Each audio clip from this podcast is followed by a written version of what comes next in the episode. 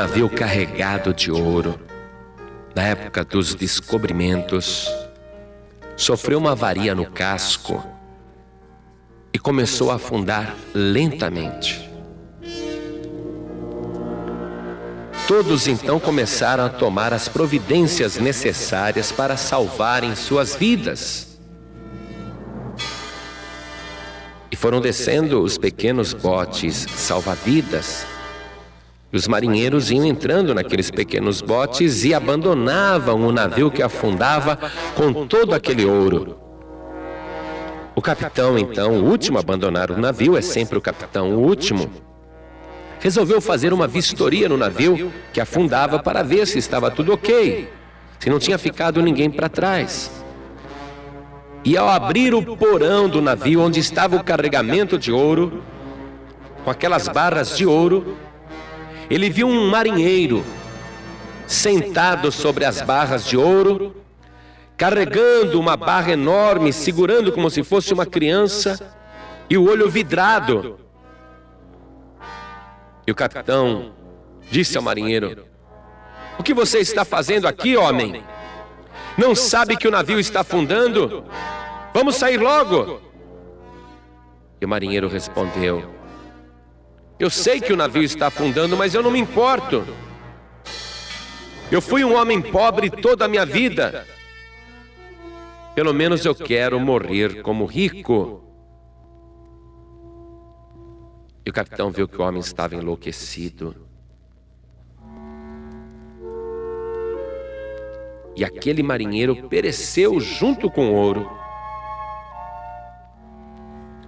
As pessoas que estão apegadas ao dinheiro, às riquezas deste mundo, são parecidas com este marinheiro. Elas se lembram de serem ricas consigo mesmas e se esquecem de serem ricas com Deus.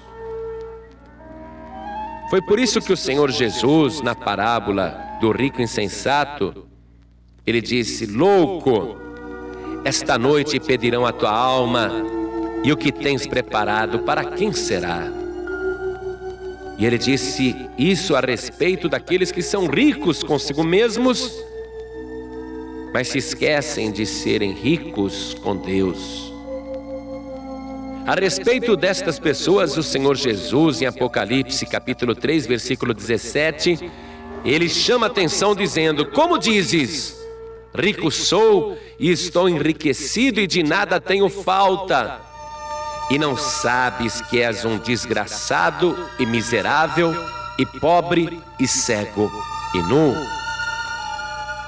A pessoa sem Deus pode ter a maior fortuna do mundo, mas ela é a mais miserável das criaturas, o mais pobre dos homens. E a pessoa mais pobre da terra que tem Deus se torna rica, porque não existe riqueza maior do que a salvação. Um moço aceitou Jesus como Salvador.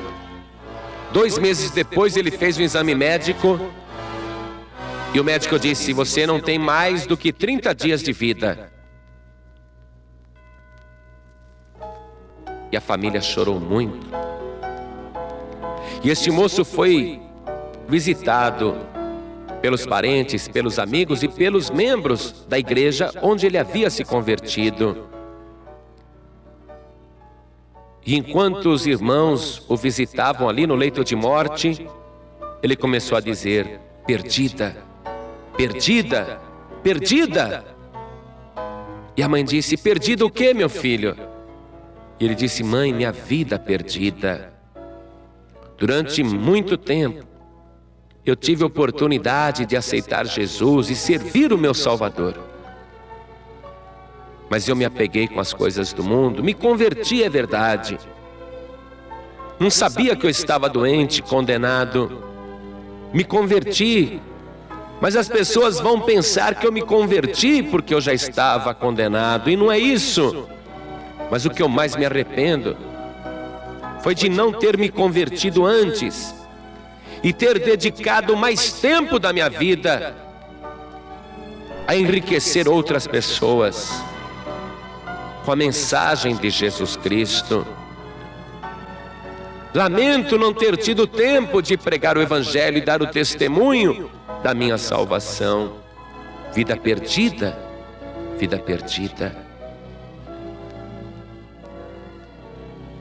Eu quero que você saiba, meu querido, minha querida,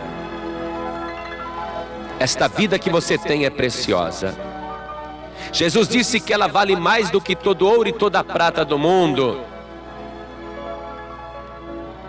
Ela vale tanto, é tão preciosa, que só pode ser comprada com o sangue de Jesus.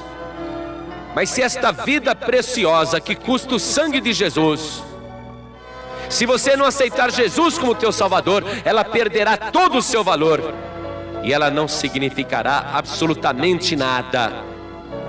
Porque não adianta você ser rico no mundo e ser pobre com Deus. Mas entrega a tua vida, aceita Jesus, escreve o teu nome no livro da vida e serás a mais rica pessoa de toda a terra.